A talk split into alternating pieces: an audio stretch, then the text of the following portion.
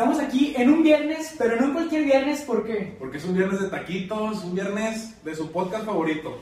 Claro que sí, el de hoy estamos muy felices y muy contentos por el gran invitado que tenemos aquí. Hay que recibirlo con un fuerte aplauso. ¿Cómo están? Muy bien. ¿Nosotros muy bien tú? Bien, también, todo bien, todo tranquilo. ¿Qué dice el frío de aquí de Torreón? No, Pues, esto- se dejó ya se dejó venir. Sí. No, no, no estamos tan acostumbrados a- al frío y estos días sí nos, sí nos pegó fuertecito. Yo, yo me acuerdo que la Navidad pasada estaba fresquecito normal y ahora esta Navidad sí se Ahora sí sintió. se sintió. Sí, sí. sí pegó. Aparte aquí dicen que Torreón, bueno, la laguna es este donde pone chamarra para todas las casas, ¿no? Sí, Ah, sí, sí, sí. Nada Sí, más frías, como así. Posiblemente aquí estamos fresquecito que, que afuera. Sí, sí, sí, sí. Oye, ¿qué onda? Este, pues la gente ya te conoce. Pues creo. La gente ya, ya sabe, pero pues queremos platicar un poquito. Eres de aquí en la laguna. Así es, yo nací en Torreón. Este, bueno, mi mamá de hecho sigue viviendo en Torreón, ella vive allá en La Fuente. Y están separados mis papás y yo me quedo cuando vengo en Gómez. Aquí en Las Rosas, aquí en su casa. Entonces, bueno, pues sí, nací en Torreón, pero gran parte de mi vida he vivido en, en- en Gómez. Y estuve aquí en Lerdo, en Cecifut, también un rato. Este, ahí anduve. Porque para quien no lo sepa, no solamente fue futbolista en Club de Cuervos, También jugaste profesionalmente. Jugué profesionalmente, sí, sí. sí. ¿En qué equipos anduviste? Uy, mira, estuve, primero, primerito me fui a la América, estuve ahí como seis meses, poquito, y ahí, pero me fue muy bien porque empezaba como entrenar con el primer equipo y todo, luego me fui a Pumas, que fue ahí donde estuve gran, este, la mayor parte de mi, de mi vida futbolística, es el equipo donde más estuve, y ahí estuve en segunda, tercera, primera, y ya después anduve en primera A, en, en Zacatepec, que me dirigía Antonio Mohamed, luego en Monterrey, en Durango, y terminé jugando hasta fútbol de playa. No, muy bien. Sí. Una, una carrera futbolística amplia. Ah, larga, pero pues eh, en cuestión de edad terminé muy joven, terminé a los 24 o 25, que ya me sentía yo, pues ya sabes que en el fútbol si no has debutado para ese, aparte yo era portero, entonces era Era complicado. muy difícil. Me, competencia. ya me sentía viejo y ya empecé a batallar para encontrar equipo y todo, fue cuando ya. Y por ejemplo, ¿con qué jugadores este, coincide que a lo mejor ellos sí, a lo mejor siguen vigentes? Con muchos, con Oribe, Oribe. con, con Y por ahí tenemos conocimiento de que es muy amigo tuyo. Sí, es mi compa, es mi compa, el Oribe, sí, este, lo conozco desde que era feo. Él es un ex feo, entonces sí, pues, a él, este, desde Cifut, bueno, a Rodolfo Salinas, al Negro Medina, a, a él, digo, por nombrarte los, los que, los, los que tuvieron una carrera más amplia, ¿no? Eh, de Pumas, David Toledo, que creo que ya se retiró.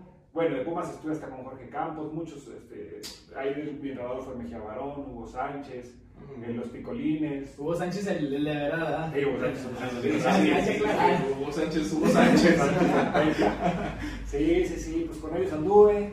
Y ahí pues hay gente conocida que, que, que de repente me nos...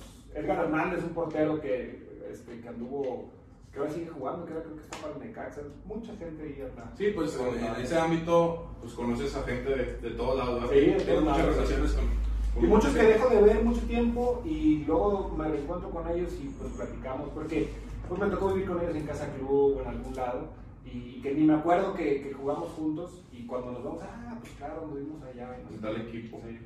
¿Tu equipo? El Santos, no, totalmente. Yo nunca jugué en Santos, pero yo le voy al Santos de toda la vida. ¿Y nunca le hiciste lucha aquí en Santos? No, porque fíjate que yo entré en ese muy, muy joven, pues muy chavo. Aquí ya ves que haces la prepa bien, entonces yo saliendo de la secundaria, luego luego me meto en ese fútbol y mi chance de irme a probar con, con Santos. Con Santos. Lo enfrenté muchas veces con, con Cecifut, en muchas categorías de chavitos. Pero nunca. nunca fue de... ¿Y, y siempre portero? ¿O hubo algún No, siempre portero, ¿Siempre? siempre portero. Es curioso porque al menos nosotros que a veces que hacemos la pica nadie quiere andar de portero. Sí, está raro, Sí. y a mí siempre me gustó. Yo me iba con mis uniformes de Jorge Campos, de Cervantes y todo. Sí, sí, sí. sí. ¿Y ídolo? Mi ídolo. Fíjate que es una de las grandes. Del fútbol, mi carrera no fue tan exitosa y digo, bueno, llegué a primera división y eso y estuvo bien. Pero de las satisfacciones más grandes que me llevo en el fútbol es. O sea, lo ídolo, lo, lo ídolo que era mío Jorge Campos era así de tener mi cuarto con sus pósters y sus uniformes y todo, estaba muy cabrón. Entonces contigo no hay discusión en Jorge Campos Ochoa. No, Jorge Campos. Claro Y mira que me es muy bueno, pero Jorge Campos. Y mi gran logro fue entrenar con él, estar en el, en el mismo equipo con él y yo poderle platicar que yo me ponía sus Sí. uniformes de chavo y que tenía sus postes. Y poder convivir con él fue una de las grandes cosas. Qué padre, o sea, es algo muy Sí. bonito. Cumpliste un sueño, por decirlo Totalmente. de alguna, de alguna sí. manera. Bueno, ¿y en qué momento, cuando tú ves que ya en el fútbol no se armó, decides irte al arte o empiezas desde chico o qué onda? Fíjate ¿Cómo que, está ahí? bueno, nos tenemos que ir un poco más para atrás porque yo en el Cervantes y eso, siempre me gustó la actuación. O sea, siempre todas las obras de fin de año, de Día de las Madres, todo eso, yo me trepaba al escenario. Me acuerdo que me gustaba mucho y yo era el primero que decía yo, yo. Entonces tenía muy buena memoria. Sí, de hecho, eso, eso lo leímos y que también tú proponías obras y obras. Sí, sí, y la maestra, pues quitándose un poco la responsabilidad, este güey se lo aprende, ¿no? Ya, Sí. güey ya, Sí, ¿no? sí. Entonces es un poco así. Digo que también te ven las ganas y dicen, y aparte se lo aprende, pues te van dejando como. Sí, las aptitudes. Ajá. Entonces lo traes desde niño. Sí, y yo, pero yo no le había hecho mucho caso porque junto con eso se me fue dando también lo del fútbol, ¿no? Este, un maestro de educación física me llevó unas pruebas primero con el Atlas, y ya después de ahí fue como que me fui a CECIFUT, entonces como que se dio lo del fútbol al mismo tiempo y nunca le puse mucha atención a lo, lo hacía muy, pues muy espontáneo, muy natural. ¿no? Sí, Pero, oye, ¿vienes de, de, de familia artista o tú fuiste el pionero? No, fíjate que no. eh, no, mi, mi, mi papá es. O sea, mi papá estudió comunicación, Ujú. pero no la ejerce como tal, ¿no? Y, y mi mamá no, trabajó todo, toda su vida en el Colegio Cervantes, en el área administrativa. Y no, no, no te podría decir realmente que. que quién sabe dónde, de dónde Tú, tú fuiste el que hizo la punta. Sí, sí, No, sí, sí, sí. Y es, es difícil empezar así de, de ceros. Fíjate que sí, pero yo. Hubo algo que. Yo, yo, en el fútbol tienes mucho la presión de la edad, ¿no? De que ya eres Sí. grande, muy joven eres grande. Te haces sentir grande a los 21, 22, ya se te está pasando el tiempo. Tú a los 18, 19 ya andas acá. siempre vas contra esa, contra esa carrera del tiempo. Y entonces cuando yo me, me, me empiezo a meter a la actuación, lo primero que me dicen es, perdón, ya eres actor. O sea, bueno, malo, en formación, lo que sea, eres actor. Y papeles hay para todas las edades. Entonces, fórmate bien, relájate, no llevas prisa. Y, eh, y eso me relajó literalmente mucho. Entonces, sí, sí es muy difícil porque pues, empiezas haciendo teatro y empiezas haciendo teatro clásico y teatro que te va a ver tu familia literalmente, ¿no? Tu- dos, tres personas. Y, y es difícil en cuestión económica. Pero nunca lo vi tanto porque estaba yo muy relajado, porque decía, va a llegar, va a llegar, tranquilo, no hay ya no tenía yo la prisa del tiempo del fútbol, de que no hay tiempo. Sí, pero necesito debutar, necesito debutar, necesito debutar. Como actor, pues tienes todo el tiempo para el tiempo Yo creo que eso fue clave, ¿no? Para que avanzara, o sea. para que no me desesperara. Yo veía muchos compañeros que decían, "Ah, pues es que apenas pago la renta y es que la chingada. Yo estaba muy tranquilo porque pues yo, yo ya había vivido todo eso desde los 15 años. Sí, tú ya tendrías esa experiencia de la presión por el lado del fútbol. Ajá, sí. De cierta manera te ayudó. Sí, y, y, y me funcionó, me funcionó porque siempre estuve como tranquilo. A veces, sinceramente, a veces digo, a veces creo que hasta me la llevé de más de tranquila, ¿no? Porque sí, sí, yo empecé ya, claro, yo empecé a los 24, 25 a estudiar actuación cuando otros chavitos ya iban saliendo de la carrera. Sí. Entonces, pues sí, yo a veces es fácil, pero ahorita, hoy en día, pues ya estamos en el mismo lugar o ya hasta los pasé. Sí, sí, el, el aprovechar las oportunidades, ¿no? También. sí, Nosotros mencionamos mucho en nuestro podcast esto, el, el saber aprovechar las oportunidades porque cuando se te presenta pues la tienes que agarrar. Totalmente. Es, es- y también es una cosa que le debo como al deporte y al fútbol, ¿no? que estás muy consciente de que la oportunidad te llega y la tienes que aprovechar. Sí, porque si se te pasa pues ya, ya no hay... Y también en el fútbol cuidarte porque mucha, muchos futbolistas ya van su carrera acá y una lesión nos frenan y Exacto, sí. Y, eh, o sea, a mí me pasó, por ejemplo, que cuando yo debuté en, en- primera A, bueno, que entonces era primera A, que estábamos a medio. Así, un día, un, un viernes, me dijo, vas a jugar el domingo. Y esto, o sea, te saca de pedo, ¿no? Porque si dices, de cabrón. Pero tienes que aprovecharla. Sí, sí, no, no, Tienes que no aprovecharla. te pueden ganar los nervios. Exacto. Y te puedo decir que la aproveché, pero que después, bueno, ya se fue el turco y llegaron otros y de hecho la franquicia se vendió y todo el tema que pasa siempre en, las- en la categoría de ascenso, ¿no? Y, y- pero sí, sí estás preparado, sí mentalmente en el deporte estás preparado para eso, que te llega la oportunidad y hay que aprovecharla. Sí, oye, y luego, ¿cómo fue que, que ya empezaste tu, tu primer papel o que ya de extra, no sé cómo fue la Bueno, yo, eh, cuestiones del destino, que eh, yo tenía una exnovia que, es, este, que se dedica también a la actuación y a anda, ¿no? el circo y todo eso. Y ella, eh, dentro de su círculo de amistades, tenía un amigo que hacía teatro. ¿no? A lo mejor pierdo algún detalle porque ya fue hace muchos años, pero más o menos es así. Y este amigo, que se llamaba Sebastián Ferrat, que en paz descanse, ya murió, un día me invitó a una obra de teatro, a hacer una obra de teatro. Y yo en conciencia dije, pues va, ¿no? O sea, pues yo me acordaba que me gustaba como Sí. el escenario, subir y todo eso. Y, y dije, ah, bueno, va. Y hoy te puedo decir que en la inconsciencia, con lo que sé hoy, yo creo que no lo hubiera hecho. Pero en ese momento, me valía madre, yo no le tenía, no es que no tuviera ningún respeto a la actuación, pero no, no sabía de qué se trataba. Sí, ¿no? lo hacías por, por gusto. Ajá, sí. Completamente por gusto. Exacto. Pero no era amateur, o sea, me estaban pagando, un poquito, pero me estaban pagando. Sí. Y, era, y cobraban las entradas al foro y todo, o sea, era una cosa profesional. Y así, y me, y me acuerdo que, me acuerdo mucho que cuando empiezan con tercera llamada, tercera, yo estaba en piernas, iba a entrar, y la adrenalina que sentí, y, dije, esto me encanta. O sea, yo de aquí soy, ¿no? Y, y, y sí, fui descubriendo que me gustaba incluso más que el fútbol. Y después la, la vida me puso en mi camino gente que, que me fue diciendo como por dónde, que me fue diciendo, bueno, si lo quieres hacer hay que tomarlo en serio y hay que estudiar y hay que prepararse y hay que hacer una carrera, hay que cimentar una carrera para toda la vida, ¿no? No nomás era llegar y decir, ah, un texto, como hay muchos actores que llegan y dan dos, tres guapillos o guapillas y se suben, dicen y ya. Y con eso. Hay que tener cimientos y hay que tener bases. Y ahí fue donde ya me fui por, por una carrera un poco más sólida. Entonces empecé haciendo teatro, este, te digo, teatro clásico, teatro en la calle, teatro, pues como todos los actores eh, empezamos, ¿no? Cine independiente, cortometrajes de escuelas, que bueno, yo tenía la fortuna de estar en México y era pues cortometrajes del CCC o de, de- de- de escuelas donde salen grandes directores, que posteriormente ellos mismos te dan trabajo, ¿no? Sí, ellos mismos te Es buscan. muy importante la relación, ¿no? Que se va haciendo. Pero bueno, cuando lo haces de estudiante, pues no, no cobras, ¿no? No, no, pues es meramente a ver si en, en el camino casca y te agarra alguien de Pero yo creo que la, la, la paga más importante es el fogueo, ¿no? Te el, vas- fo- el fogueo y las relaciones, ¿no? Porque Sí. vas conociendo a toda la gente y siempre es el cine en cualquiera de, esas, eh, de esos cortos es muy importante porque se van a festivales que no sabes quién los va a ver. O sea, si realmente de repente un corto de esos pega y ya ganaste premios en todo el mundo y tú ni sabías. relativamente es como cuando vas y haces una prueba de fútbol, que una visoría y no sabes quién te está viendo ahí de las bancas y Un poco, igual y sí. te... Exacto, un poco sí, sí, sí, sí, porque sí, o a veces estás jugando la final de la liga ranchera, ¿no? Y hay un visual ahí y jugaste bien y te dice, oye, no quieres venir a hacer prueba acá a Ceciput, que así luego se los traían, ¿no? Pues probablemente sí le pasó bien, ¿no? Ahí en la partida. Probablemente. No, no, no, fíjate que no conozco bien la historia de Oliva de cómo fue sus, sus, sus pruebas y eso, pero algo así debe haber pasado. Sí, es, es lo, que, lo que mencionábamos ahorita, el aprovechamiento de, de la oportunidad, no dejar pasar el, el tiempo y si se te presenta, pues tomarla. ¿Te, te llegó a pasar así, por ejemplo, de que se te dio una oportunidad y a lo mejor en aquellos entonces por el fútbol de que no, a lo mejor me voy acá?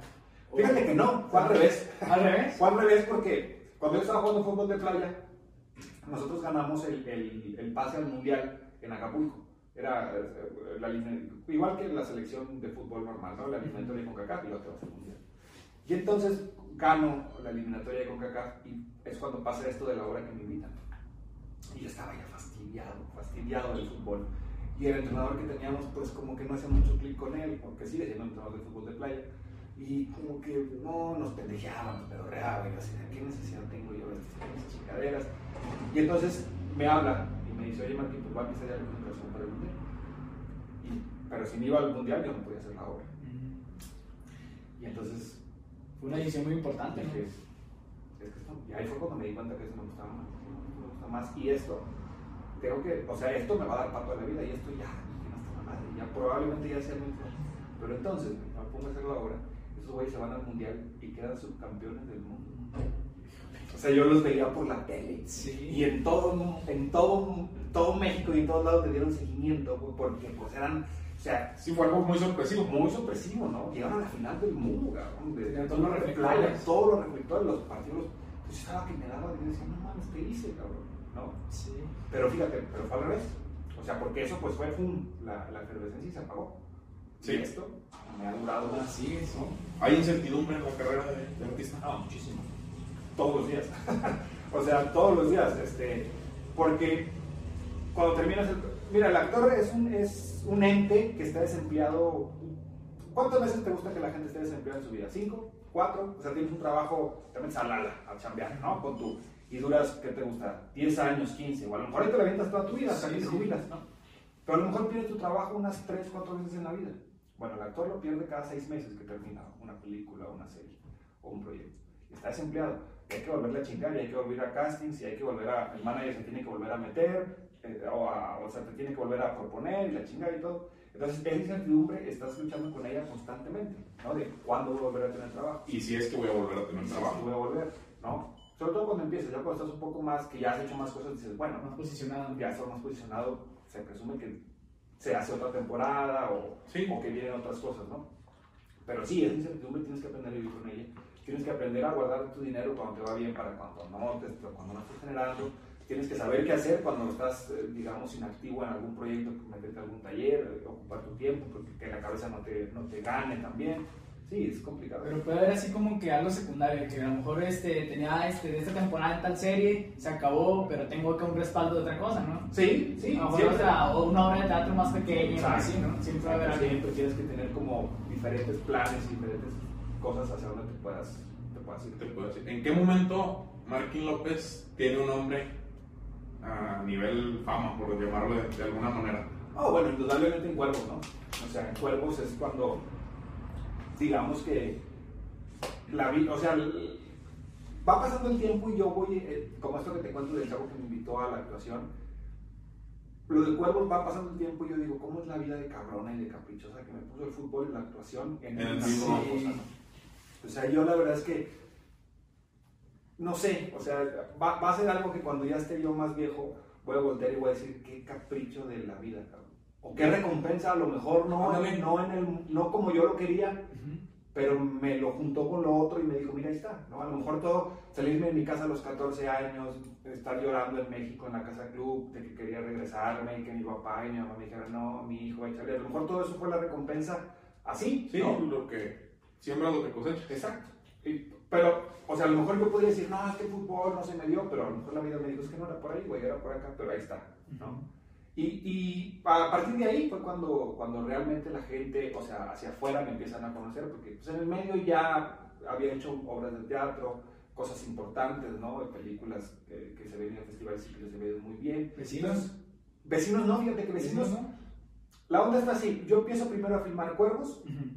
Y ya lo termino de filmar y empiezo a, grabar Vecinos. Sale primerito Vecinos, pero ya estaba filmada Cuervos. Ah, o sea, haz de cuenta que fue casi al mismo tiempo, digamos, no me acuerdo bien las fechas, pero salió creo que en agosto Vecinos y en octubre, noviembre sale Cuervos, o sea, fue así, sí, pero, ya, pero ya había hecho Cuervos, uh -huh. ya sabía que iba a salir. ¿no? Sí. Entonces, y Vecinos se tardó un poquito más en explotar que Cuervos, y Cuervos que pues, sí, era un fenómeno sí, en cuanto sale, ¡pum! Fue la primera producción de Netflix, ¿no? En Netflix en Latinoamérica, fue la, la, la, Llegaste casteando igual a, ¿Sí? a Club de Cuervos. Curioso porque yo estaba haciendo digo, teatro y todo, y, y, y, digo, bueno, tengo que tener un manager para empezar a abrirme camino en la televisión y en las Sí. producciones más comerciales. Entonces me presenta un amigo, un manager, y el primer casting que hago con él es el de Club de Cuervos. Y me quedo. Entonces, y de ahí, bueno, ya venido todo mejorando. De, de, de esa oportunidad de, de Cuervos es donde tú dices, bueno, ya, ya tengo un papel. ¿Tienes nuevos proyectos a futuro? Sí, sí, claro. Bueno, de entrada ahorita estoy, gracias a Dios, con mucho trabajo. Voy a estar en una producción de, de, de Netflix, pero de Netflix ameri americana, de, de, Los Ángeles, que es Narcos. Narcos, ah, qué bien. Narcos México. Eh, una producción impresionante, la Sí, verdad es enorme. enorme. Y bueno, igual voy a estar con Luis Gerardo, Luis Gerardo Méndez, que también este, somos una pareja de policías de, de, Ciudad Juárez, que la verdad que viene por lo que hemos hecho y por lo que hemos, todavía nos falta terminar de filmar, pero creo que va a estar padre. Y bueno, eso, estoy, estoy en Televisa, vienen nuevas temporadas de Vecinos. Eh, estoy también en una producción de Carmen Armendáriz, también en, en horario estelar en Televisa, que se va a llamar Te acuerdas de mí. Entonces sí, de chamba ahorita estoy a full, de hecho ahorita me tengo ya prácticamente que regresar a México a, a grabar. No, veniste aquí para los hechos Sí, de la vida y eso, ya. y eso porque tenía pues, sin- con la pandemia tenía muchísimo tiempo sin venir, si no a lo mejor tampoco. No se hubiera, no se hubiera dado Oye, oye, me llamó mucho la atención cuando dijiste de tus inicios que saliste de casa a los 14 años. Este, te, te digo porque a lo mejor este, hemos pensado, todos alguna vez así de salir de casa para buscar un sueño, ¿no? Pero por ejemplo, a ti sí, sí tuviste el apoyo de, de tus papás o, o te dijeron, no, vete lo seguro, primero estudia y luego ya te vas. Lo que yo más valoro es el apoyo de mis papás, en el sentido de confiar en mí y de dejarme hacer lo que yo quisiera. Te voy a decir por qué, porque al, al trabajar mi mamá en el colegio Cervantes, yo estaba becado al 100%, mi mamá no pagaba un peso, en un colegio te paga, o sea, de los mejores de Torreón, Sí, ¿no? sí. la verdad, ¿no? Entonces yo iba a entrar a la prepa y yo iba a estar becado, ¿no? Entonces los de la gente de Cecibut, el ingeniero Necochea, este, los entrenadores, para mí me mi mamá, oiga, esto lo queremos llevar para que haga la prepa abierta, güey. O sea, imagínate. Sí, una ¿no? a- a los 15 años, cabrón, a los 14, 15 años. Y mi mamá lo primero que dijo, pues, pendejo, o sea, ¿cómo? Sí, ¿no? Se yo me pongo ahora en el lugar y, y mi hijo o mi hija me diga eso cuando tienen la oportunidad de hacer la prepa gratis en uno de los mejores colegios de Torreón y que se lo quieren llevar. Bueno, entre que yo le insistí tanto y, y- y los entrenadores y la gente le insistió tanto, que terminó cediendo, terminó cediendo mi mamá. Y era una de las cosas que yo más tenía cuando no se pudo hacerlo en fútbol, ¿no? de que pues, yo sentía que le estaba fallando, que todo eso. Pues la verdad es que siempre he sido muy responsable en eso y siempre, siempre he sido como que muy responsable en mis decisiones. ¿no?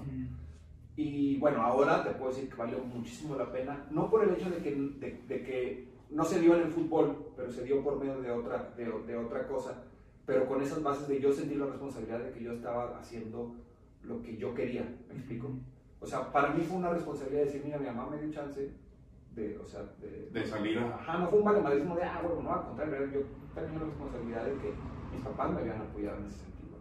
Entonces sí fue para mí una gran responsabilidad y, y ahora sí creo que ellos ya me ven y me dicen, ah, mira, valió la pena. Valió la pena. Probablemente a lo mejor si no te hubieras ido a Cecifood o allá donde estuviste, No hubieras encadenado esto. Ujú. O sea, estoy seguro, estoy seguro que, que el fútbol fue un, un vehículo para desencadenar en esto 100%. O sea, Pero- sí creo que lo- los hechos que vas, lo que va pasando en tu vida te vas encadenando en lo que eres ahora. Simplemente que la pasar. mentalidad que adquiriste, o sea, por ejemplo, tus compañeros que estuvieron en la actuación no tenían la mentalidad, tú te llevabas tranquilos y ellos presionados. Tú la Totalmente. presión ya la habías vivido. Totalmente. Te, van, te va dando enseñanzas la vida y a veces no lo vemos hasta más, Sí. hasta más adelante. Y ahorita tú puedes decir, si no me hubiera pasado lo del fútbol, igual ahorita yo no sería quien soy. Exacto, totalmente. O sea, eh, y eso lo hablo mucho con, con, con, con excompañeros del fútbol que, que están en otros trabajos y eso. Y algunos están un poco más frustrados que otros, ¿no? Ujú. Normal. Pero, pues sí, o sea, yo siempre les digo, pues güey, es que yo estoy seguro que tú eres mejor jugador que tal, estoy seguro.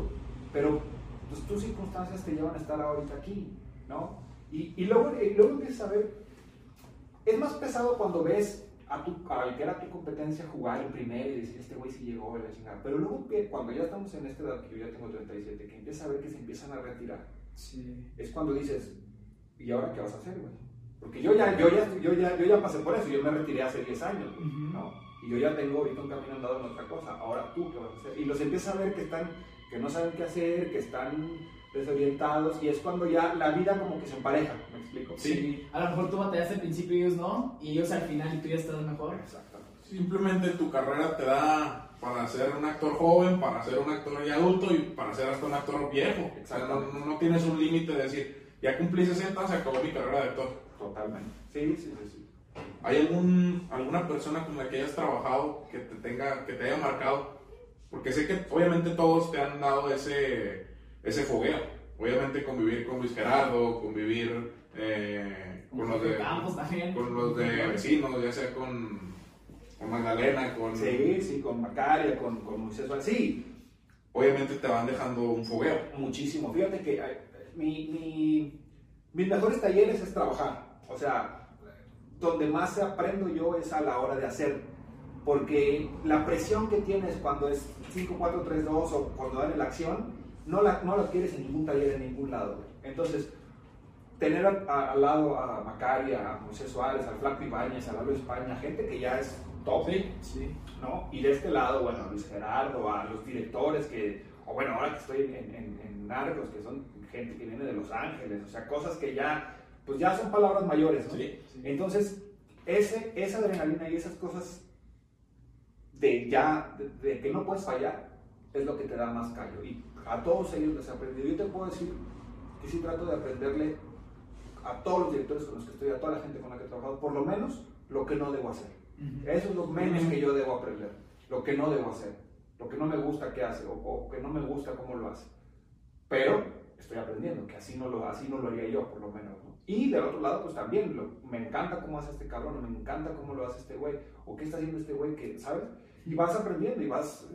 Porque lo más fácil es llegar y decir, bueno, ya tengo el proyecto, ya pasé el casting, pues vamos a trabajar. No, güey, se trata también de ir viendo y qué onda, ¿no? Ir mejorando para que te sigan agarrando. Obviamente, igual y si lo hubieras hecho mal en Club de Cuervos, pues no se te da la oportunidad de, de narcos. Exactamente, Entonces, sí. de, de eso se trata, el, el ir mejorando en el camino. Y, y lo que hablábamos de las oportunidades, yo en Club de Cuervos era consciente que cada secuencia que, que, que, que- yo tenía era importante para el desarrollo de mi personaje, porque al momento de que están ellos escribiendo la serie sobre la marcha, o sea, todavía, eh, de lo que estás haciendo ahorita te escriben capítulos adelante. Entonces, lo que van viendo que haces es sobre lo que te van escribiendo, ¿no?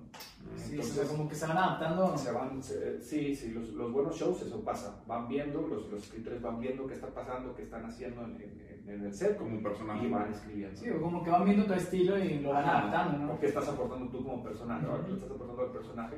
Y ellos se van por ahí. Y, y en un futuro tú te ves también detrás de cámaras, o sea, produciendo algo así. Sí, sí, la verdad que sí, sí me gusta. Me, me gusta, pero para actuarlo yo. O sea, yo no, yo no tengo la inquietud de yo quiero dirigir. No, a mí me encanta actuar. A mí lo que me gusta es actuar.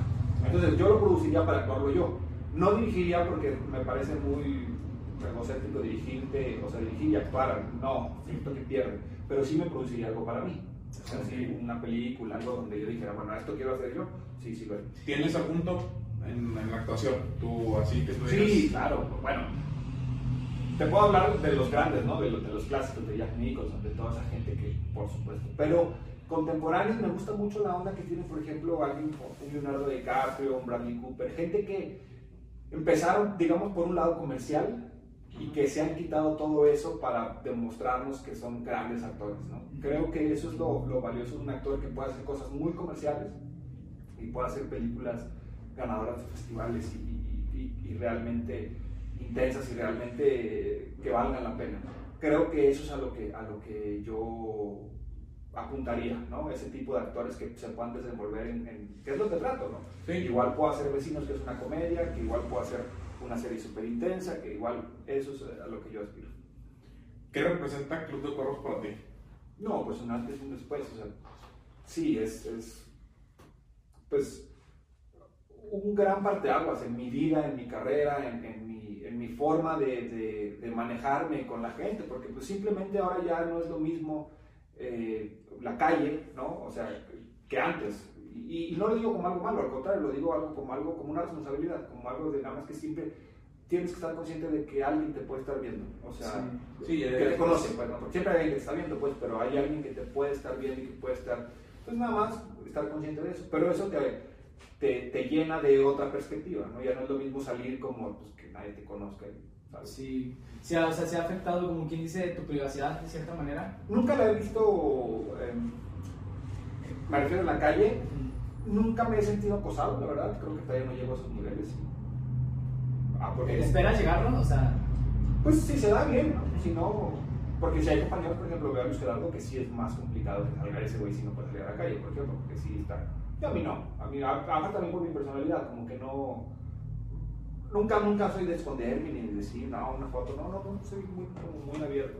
Pero quién sabe cuando si, si llegan esos, esos niveles, Sí, y cómo vaya a ser, ¿no? Hay, hay que, hay que vivirlo para poderte decir. Pero Sí. hasta el momento no, no, no me he visto ni me he sentido acosado. Nosotros platicábamos hace algunos podcasts la responsabilidad que tienen eh, ustedes, tanto como actores como influencers, ya tener un número grande de seguidores con la sociedad. Porque estás de acuerdo que si tú dices eso es blanco, aunque sea de otro color, la gente que te sigue va a decir es blanco. Sí, sí, y, siento que mientras no lo hagas de mala fe, no hay problema. Porque pues también todo el mundo, yo siento que ni los influencers, ni los actores, ni las personas públicas están para educar a la gente, ¿no? La educación es de tu casa, Claro, y de la escuela, ¿no?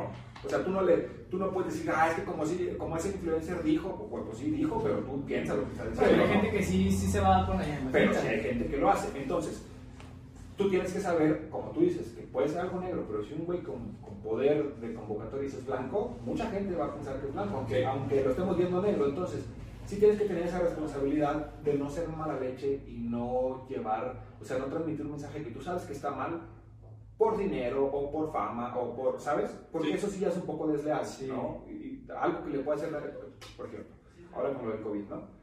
No, yo no sé, güey, si el chingado dióxido de cloro sirva o no, por ejemplo. Ah, Entonces yo no voy a ponerme a decir si sirve o no, porque es algo que le puede hacer daño a alguien también. Sí, y ¿no? después a ti te va a caer la bronca a lo mejor. Y a lo mejor una pinche compañía, estoy, me estoy diciendo pendejadas, o sea, estoy pensando en voz alta. Y una compañía de dióxido de cloro llega y te dice, güey, recomiéndalo, te doy pinches 500 mil pesos. Sí, No pasa nada, pues no sabes si pasa. Entonces no lo hagas porque mucha gente puede sufrir las consecuencias de que tú lo digas. Eso, es- eso es donde yo creo que sí está lo, lo mala leche. sí, ya- ya- Lo otro, si es una opinión tuya y alguien decide hacerte caso o no, Ah. ese ya es su problema, porque, repito, los influencers, ni los actores, ni las personas están para educar a la gente. obviamente va a criterio de cada quien. Sí, hay, hay una, hay una frase que dice, sobre todo personas como tú que tienen muchos seguidores así, de que siempre hay que ser el, el buen ejemplo porque no sabemos de quién lo somos. Exacto, sí, pero bueno, también, mira, en el documental de Michael Jordan, no sé si lo vieron, The Last Dance, Sí. hay una parte que me encantó que, porque le están criticando que,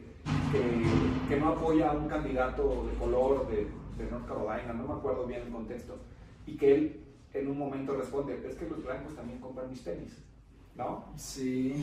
Y dice, a mí no me sigas por lo que digo, a mí sígueme, a mí me gusta que me sigan por lo que hago en la cancha, porque por, por el ejemplo que pongo como deportista. Como deportista. ¿no? Lo de afuera es mi vida y yo no, yo no quiero ser activista, yo no quiero educar a nadie. Entonces es muy válido, ¿no? Sí, no, Porque sí. tú dices, yo, a mí, qué bueno que yo sea tu ejemplo como deportista. Sí, pero hasta como ahí. actor, o como- pero si yo no quiero ser activista y si yo no quiero seguir a ninguna causa, pues ¿por qué no voy a seguir? ¿no?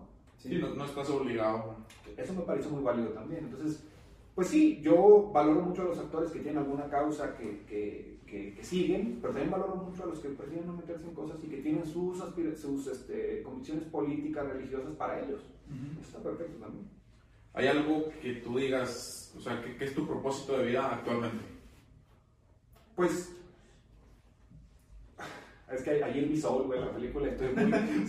por ahí ando, ando mucho, ando mucho con eso, güey. Entonces, pues sí, es que no, no sé, como propósito como tal, no te podría decir uno así de que quiero llegar a cierto punto, a cierto... Tengo mis, mis metas, ¿no? O sea, a donde sí me gustaría eh, llegar y estar. Pero creo que también si uno se pone en esa onda de decir, claro, yo quiero estar en Hollywood y cueste lo que cueste, pues pierdes el enfoque de lo que te está pasando ahorita. No disfrutas el momento.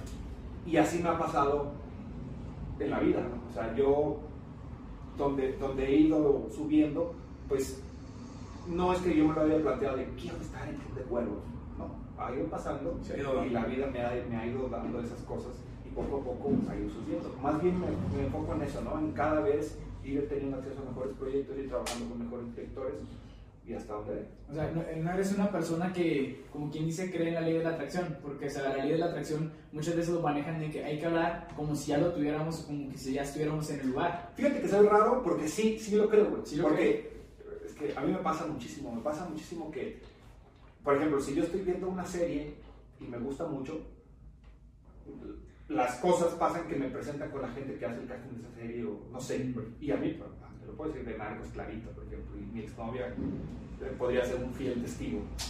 O sea, cuando, cuando yo veo una serie mexicana donde que yo digo, "Una serie está chingona", me pasa, me pasó con Cuervos. Yo veía Club de Cuervos, ¿no? Y yo veía de Cuervos y decía, ah, mira, esa serie está muy bien chida". Pero nunca dije, yo quiero estar ahí. No, sino que mi, mi, mi panorama es como, yo quiero hacer cosas como esas, ¿no? O sea, que... Y me pasa que se me ponen enfrente, ¿no? Y precisamente de, serie, ¿no? Yo te lo juro que yo decía, y esto no es, no es mamada, el único programa de comedia de Televisa que para mí vale la pena, después de XHRS, es Vecinos. Lo decía antes de estar en Vecinos. Y cuando estaba en el Distrito de Comedia, que yo lo, pues, yo lo único que veía era Vecinos. Decimos. Y ahí terminé. No sé si sea ley de atracción o qué, güey, pero así, así, así pasa, ¿no? Y pero te ha ido pasando. Y me ha ido pasando, pero no es de que me enfoque de, claro, yo quiero estar ahí, no. Es eh, como una cosa que, ah, mira, esa cosa está chingona, eh, eso es a lo, que, a lo que aspiro como hacer y la vida me ha ido como encauzando para allá. Oye, yo, por ejemplo, cuando grabas Club de Cuervos, este, ¿no, no te emocionaste porque también estaba en torno a, a lo mejor tus sueños de antes? Sí, yo me acuerdo que me emocionaba mucho porque, porque decía, pues es que sí pasan esas cosas que están diciendo, ¿no? O sea, yo, yo las vi. Es que tú, tú las viviste, Ajá. tú tenías ese. Pues sí, es cierto lo que está sucediendo en la serie. Claro. Yo creo que eras el único que ya había experimentado esos ambientes, ¿no? Sí, exacto, eso fue, fue para mí un gran, gran aliviane que yo sí te estaba como empapado de todo lo que estaba pasando. Entonces, cuando llegaban los libretos y veía ciertas situaciones, yo decía, pues claro, es que esto sí puede pasar. ¿no? ¿Te acordabas de aquellos Sí, entonces, no? claro, el, ambiente de un vestidor, de los estadios, pues sí, es algo que traes como la memoria física de tanto tiempo que estuviste ahí. Y por ejemplo, así los, los actores, tus compañeros también te pegan consejos así, Sí, así de que, por ejemplo, oye, que tú ya viste esto, este... yo en el casting yo no dije que yo jugaba fútbol, yo nunca dije que jugaba que jugué fútbol profesional. hasta el día de, de- de la filmación, que un, un compañero estaba batallando mucho para meter un gol, porque pues, así, güey, en el área chica, le- le- la diagonal retrasada y no la podía meter, no la podía meter, y le brincaba o la volaba o lo que sea, la abanicaba. Porque, pues obviamente no, no son Pues actores. Y, y entonces el director ya estaba así de, no mames, cabrón, ya, que la chinga. Y hasta que por fin queda. Y en la siguiente secuencia, la siguiente escena, era un gol del zombie, ¿no? Y entonces el, el, director dice, a ver, Milton se llamaba nuestro coach de fútbol, a ver, Milton, ¿cómo le hacemos, cabrón, para que ya metamos el gol rápido porque ya vamos atrasados y la chingada? Y entonces yo le digo, no, no, no, dame chance, este, déjame hacer una, una, y si, la, si, la, si sale, chingón. Pero no me, no me la tú quieres, yo quiero hacerla como es, o sea, natural. Natural. Entonces le dije a un, a un, a un chavo que iba de extra, porque era, era, el equipo de los demás juegos, pues era un equipo de extras de, de chavos que habían, que sabía, ellos sí les preguntaban si sabían jugar fútbol. No eran propiamente actores, sino podían ser este, exfutbolistas o cualquier cosa. Entonces yo agarré a uno que es justo hermano de Jesús Zavala, que había jugado en segunda o en tercera en, en, en Yucatán, que yo veía que le pegaba muy bien al balón y que sabía mucho. Entonces yo le dije, güey, le dije, güey, échame el centro. Ya digo, pues corre cámara, sonido, acción. Entonces, pum, centro, pum, al ángulo, gol, güey, no, hombre, el director se emocionó, ¡a huevo! Sí, ya lo tenemos. Y de una vez. Y, pero, y por ejemplo, me llama la atención que cuando hiciste el casting no mencionaste que ya tenías esos ambientes de futbolista. Sí, ¿no? O sea, pero ¿por qué no? A lo mejor dijiste, a lo mejor por decirlo no me van a agarrar o... Fíjate que nunca, mi pensamiento fue nunca mezclar el fútbol con la actuación, nunca. De hecho, bueno, ahora se ha ido sabiendo, pues porque en algún punto o sea, tuvo que salir, pero mucha gente que me conocía antes de Cuervos uh -huh. ni siquiera sabe que yo jugué fútbol. Es más, mucha gente hoy en día no sabe que yo jugué fútbol profesional. ¿no? O sea, porque como que siempre ha sido, como que eso ya quedó, para mí eso fue, ya fue atrás. Es un trampolín nada más. Ajá, y como que ahora es otra cosa. Entonces siempre pensaba yo que era como esta frustración de sí, yo jugué en primera y yo jugué con este y con... O sea, era como las viejas glorias que a mí me cagaba los güeyes que decían eso, ¿no? De que, sí, como, la toalla del mojado, ¿no? De accidente fue el que sucedió cuando filmaba yo la película La toalla del mojado. Que se. Güey, ya, Así que pasó. Hugo Sánchez, pero el, el, el exfutbolista, ¿no? Ajá, sí, el sí, de que no, que yo cuando estaba en Real Madrid y que este y lo otro. Sí, sí, sí, ya pasó, o sea, ya, y, y, y claro, en Cuervos, pues, porque aparte íbamos a, a, los estadios, a Puebla o a Pumas, o así, donde nos tocó grabar, y muchas veces estaban los equipos entrenando, y pues yo conocía gente, y entonces Sí. empezaron a ver que yo conocía gente y todo, y, ah, pues que yo jugué con ellos, ah, no mames, que jugaste, y ya de ahí se fue sabiendo Se que van yo- corriendo la voz. que yo había jugado. ¿Tienes una escena favorita? ¿De Cuervos? Sí, totalmente, la, pues, la muerte. La muerte, sí. del zombie, sí. Axel saca el tiro de esquina. Pero Aitor la desvía. Ay, Aitor la lleva, la lleva, la lleva. La... ¡Y!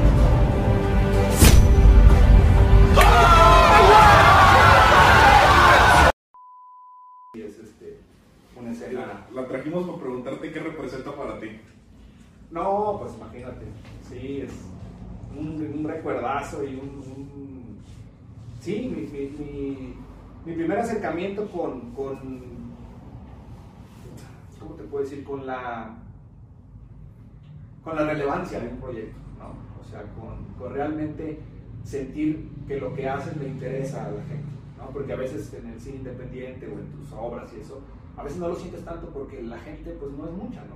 Pero ya en masa, ya saber que, que a la gente le interesa o estuvo pendiente de lo que hiciste es muy bonito. La, la recompensa que te va, te va a dar. ¿Te gusta verte? O sea, No, no, no me veo. Ah, o sea, ya no, nos así nos pasa a Por, por nosotros. eso te pregunto, porque por decir yo, este, grabamos el video y todo, y yo me pongo a editarlo. Ya le doy la edición y todo, y pues obviamente lo veo cuando lo edito, lo veo cuando se renderiza, y ya lo subo, y a veces en mi casa o a mí, oye, güey, ¿ya viste tu video? Digo, no, es que no me gusta verme, o sea, No, no, no. no puedo. No, no, no, no, a mí, es más, no solo no me gusta, o sea, me caga, o sea, de- yo lo he visto, es más, Cuervos no lo he visto. Cuervos, ¿En serio? Cuervos no lo he visto. O sea, las, las primeras temporadas sí. ¿no? Bueno, las la, donde no sabía yo, Ajá. yo las veía. A partir de que salí yo ya los dejé de ver. Ok. Sí, es un panorama muy diferente. O sea, Sí, por ejemplo, porque aparte, aparte, por ejemplo, muchas veces lo que sí hago es de que estamos grabando, bueno, filmando y cortan y voy y veo el monitor porque quiero ver qué está viendo la cámara y qué, qué estoy haciendo. Pero qué estoy haciendo, no, no para verme como tal, ¿no? sino cosas técnicas de qué, qué, qué está pasando con la emoción o la mirada o no sé, si la, qué tan cerrada está la cámara, en fin. Pero ya de- el producto terminado, de, ah, sí, voy a verme, no. Y confieso que hay muchas cosas, por ejemplo, de vecinos, hay muchos clips que ponen, que luego sube la, la página de, de, que me da risa, güey. O sea, que sí, me, pero no, pero, pero trato de verme como espectador, güey. O sea, no, no, me, me evito verme para juzgar mi trabajo. Eres un actor que no, no se, se mete tanto a su vida personal, el personaje. Porque ya, ¿qué más puedo hacer, güey? O sea, yo soy, trato de comprometerme al 100 cuando lo estoy haciendo, ¿no? Y confío en mi director. Si mi director dice quedó, es porque quedó. Sí, para, igual ya no lo vas a arreglar desde tu casa entonces es una tortura, güey. ¿Por qué hice esto? O por qué, ay, la chingada, ¿por qué traía el pelo así? Porque aparte estás viendo, es pura vanidad lo que estás viendo. Sí. Te estás viendo a ti, no estás viendo la escena, no estás viendo qué pasa, no estás viendo, ¿sí me explico? Es pura vanidad. Y, y lo que la gente recibe, o sea, en una escena, por ejemplo, o sea, tan, tan idiota como esto, no estamos tú y yo aquí y de repente están conmigo y me estoy viendo. Pero luego están contigo y me estoy viendo a mí, todavía, Sí. aunque esté fuera de foco, ¿me explico? Pero el que estás hablando es tú, eres tú. Y la gente se está viendo a ti, güey, no me está viendo a mí, yo estoy fuera de foco, güey. Pero yo me sigo viendo a mí. Y ahí ¿qué está todo trabado. y ya perdí dimensión de qué está pasando en la escena. ¿me explico? Entonces, no, no. Aparte, la formación teatral también te, te hace un poco eso. Si hay algo terrible, es el teatro grabado. Uta. Entonces, verlo es así, porque aparte, como es grande el teatro y la chingada y proyectar, le ponen una cama y todo se ve súper grandote. Cuando en vivo no lo ves así. Entonces, como que dices, no mames, ver obras gra- o sea, verte grabado en teatro es terrible. Entonces, como que eso también te lo llevas llevando un poco a. Y sí, no me gusta verme, nadita. ¿Tienes una frase que te, que te represente? Lo que talento no da, ensayo no presta. Esa me la dijeron cuando estaba estudiando y me relajó mucho porque, pues sí, es como, puta, hay actores que están en tercera llamada y quieren seguir repasando el texto. Güey, tuviste tres meses para aprendértelo, Sí. no te lo vas a aprender ahorita. Deja de ensayar, mejor ponte a, a- a- a realmente a ver qué está pasando, a sentirlo, a hacerlo y verás que hasta te sobran ensayos, güey. Si, si tienes tiempo de calidad, esto sale rápido. ¿no? Es que disfrutas lo que haces. Totalmente. Para mí mi hobby es chambear. Es la neta. O sea, ya- y mi hobby es un día de llamada. Y disfruto muchísimo los días de llamada. Eso, es lo importante, o sea, porque no lo ves como trabajo, no se te hace pesado y todo va fluyendo muy bien. Obviamente hay días muy cansados. Sí, sí, canso mucho, claro está. Pero que yo diga al otro día de no, ya no quiero ir, ¿por qué no fui cajero de horrera? No. Siempre quiero ir. Y por ejemplo, no te veo así, no te das la espinita de que, ah, bueno, si no hubiera estado ni en el fútbol ni en la actuación, hubiera gustado ser doctor o algo así. Yo me gusta ser veterinario. Me gustan mucho los animales. Sí, ok. Aunque no sé si ya estudiando ya me, me- me gustaría tanto abrirlos y operarlos y a lo mejor me Sí, gusta. sí. Nosotros estamos en esa transición, ahorita estamos empezando la universidad y compañeros de que están estudiando medicina y luego de que ya están estudiando y no les gusta y se salen. Exacto. Sí, es que es muy- eh, eh, esto de la vocación es porque te pueden gustar mucho los perritos y los gatitos, pero abrirlos a lo mejor ya no. Sí, ahí, ¿no? ahí Ahí está el detalle. Parte del detalle, como Sí. dice aquel, sí, entonces sí, no. Oye, bueno. A mí me gustaría saber aquí algo muy importante, tú que eres aquí, pero no estás aquí la mayor parte del año probablemente. ¿Extrañas la comida? O sea, no sé, el pensado, los lonches, Los lonches, las gorditas, güey. todo eso. Sí, no, cabrón. Y, lo- y vengo y lo trago como loco y ahí ando todo sentido de la panza, pero sí, sí, sí, sí, sí. La carne asada, sí, soy soy súper fan de la comida lagunera. Sí, aunque bueno. ¿Y en el estadio? ¿Sí vas? Sí, cada vez que, que, que- bueno, ahorita no hay, pero cada vez que vengo, de hecho trato de que coincida con Juego de Santos para ir. Y bueno, y aparte la directiva, pues gracias a Dios, este, se ha hecho buena sinergia ahí con la directiva, este. Me acuerdo, no sé si te acuerdas, de- nos topamos una vez en una lavadora Palcos. Ah, puede ser, sí, Y claro. de, de ahí, empe- de ahí fue donde te empecé a seguir en Twitter y Ajá. todo, y fue donde empezó la, la plática. De, Ah, mira, nos sí. topamos en una lavadora Palcos. Sí, sí, sí. Sí, de hecho, el año pasado eh, me hicieron el honor de hacerme embajador del Santos, ahí. Sí, eso, eso también es otra, otro de, de- de los sueños, porque pues yo iba al viejo Corona, ¿no? Desde las 4 de la tarde, bueno, ya ves que eran las Que 4 de la tarde, domingos, ¿no? los los domingos a las 4, con unas insoladas terribles. Y de repente, pues estar ahí en la cancha, que te hagan ese, ese reconocimiento, que en las pantallas esté tu trabajo, Sí. este es muy cabrón, es muy, Muy bonito, ¿no? muy bonito. Es una recompensa que te va dejando el trabajo. No, totalmente. Y más que por mí, yo tuve la gran fortuna, por ejemplo, de que eh, mi cómplice de todo eso es mi papá, del fútbol y eso. ¿no? Y que él estuviera ahí viendo esa, esa, ese reconocimiento al trabajo, eso me llenó de mucho orgullo, o sea, de mucha satisfacción y yo creo que. Oye, y luego, por ejemplo, eh, Margin López en un futuro se ve también en el ámbito, a lo mejor como comentarista, como eh, analizando así. Fíjate que me- muchas veces me planteé eso como de... Y sí, me gustaría platicar, de- me gusta, no como comentarista ni analista, porque no, o sea, meterme con formación, a pesar de que lo podría saber, No, me da huevo. Pero sí, una plática informal de fútbol, sí. claro, Sí. Que nos pongan una cámara y empezar a platicar de fútbol, sí, claro. Sí, se llama Pero, por ejemplo, ya regresar, por ejemplo, así de que, ah, ah, quiero ser director técnico. Ah, sí, ya no. No, ya, Ah, ya. ya. De, de fútbol, cancha, completamente. Ya no. Ya, ya fuera de. Por el momento, nunca digas nunca, Sí. ¿no? pero. No sabemos, no, a no lo mejor se que- presenta la oportunidad. Sí, no, no es algo que me atención. Ok, y luego, por ejemplo, este, haces algo aparte, o sea, te gusta la fotografía, tocas algún instrumento. Me gusta mucho la decoración de interiores. ¿De acuerdo? Tengo un, un, pues sí te diría que como un talento, porque sí, yo un poco, o sea, por ejemplo, esto puedes quitar todo lo que hay aquí y yo, te, y yo puedo irme imaginando cómo lo pintaría, qué materiales le metería, qué, qué, qué suelo le pondría, o sea, eso eh, me, me, sí me gira la piedra muy gacho en eso de, yo todos mis departamentos, yo, y así, o sea, me gusta tal cual, cuando no va a cambiar, llegar y verlos vacíos y digo, ok, ¿qué le voy a hacer? Y pum, pum, pum, pum, pum, pum, y claro, bueno, viendo imágenes de, internet, o sea, Sí, Sí, sí, sí, sí, tomando ideas y todo. pero me gusta aprender de materiales, de, de qué haría, de la iluminación, todo eso sí, pues gustaría.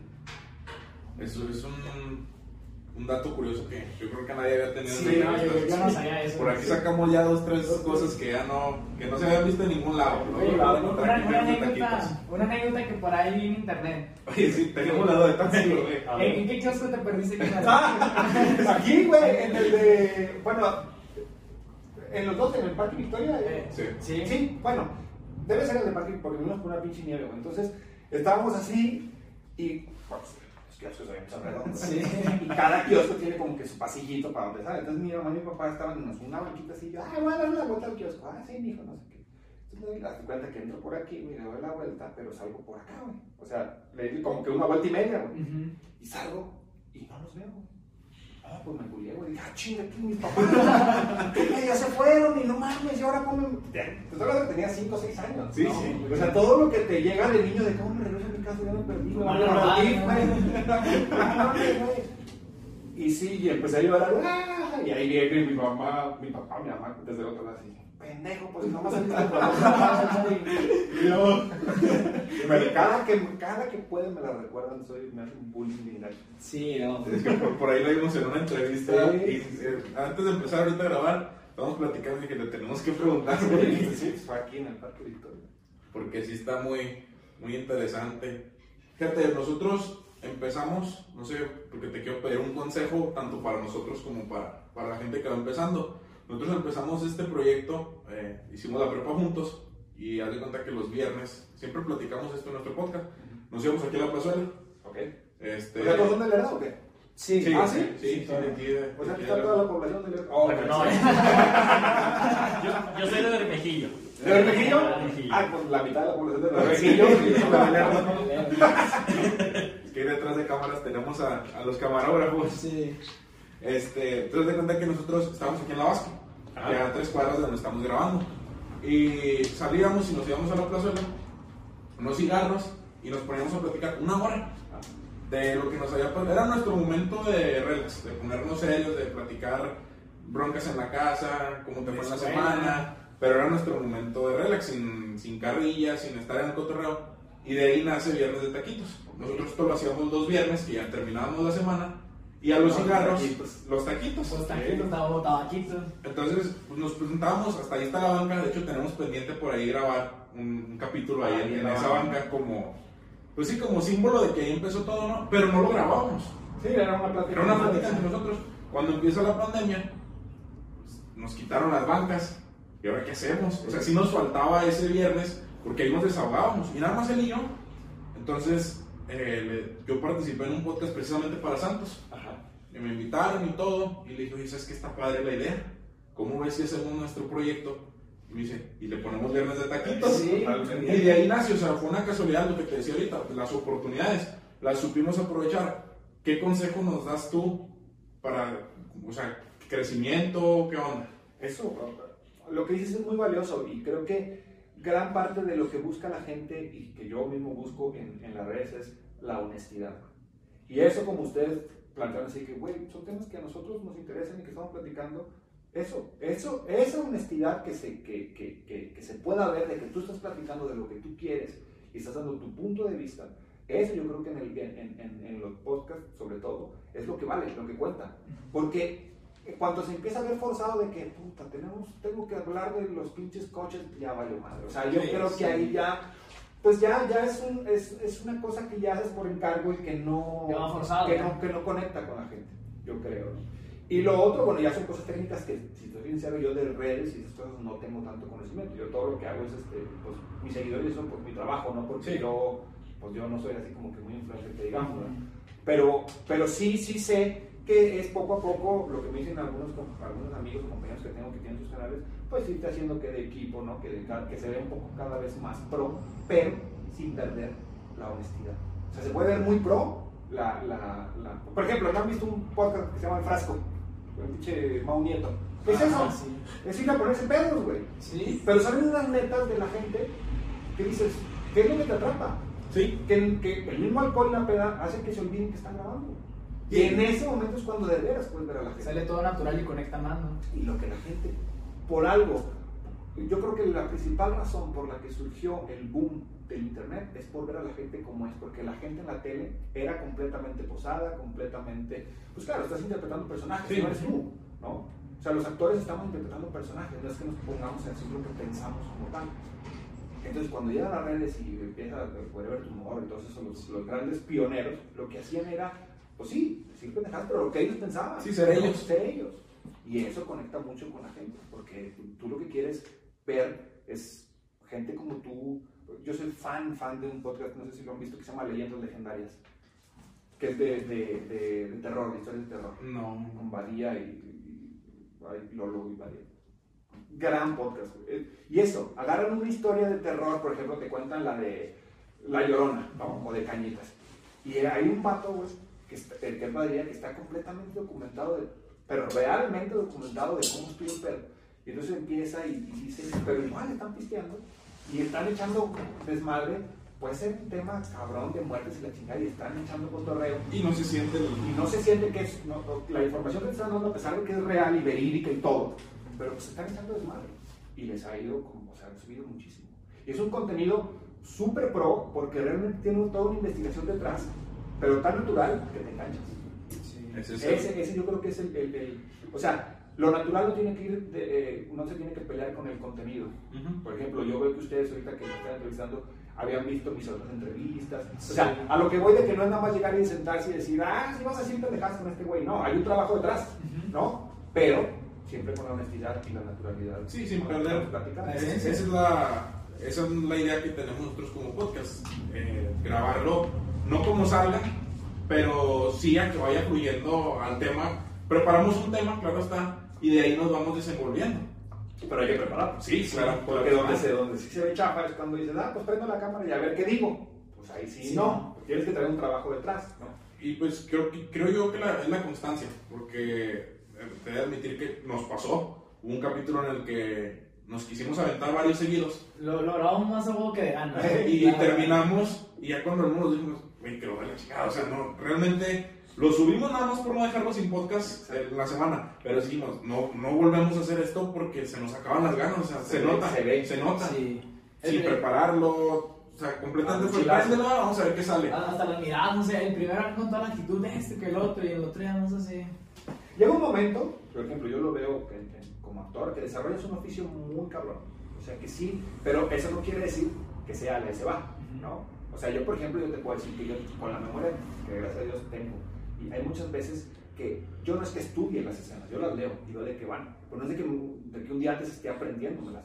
Pero yo ese día ya tengo el oficio para saber que me las están diciendo en el ensayo y a la hora de que, de que lo voy de memoria.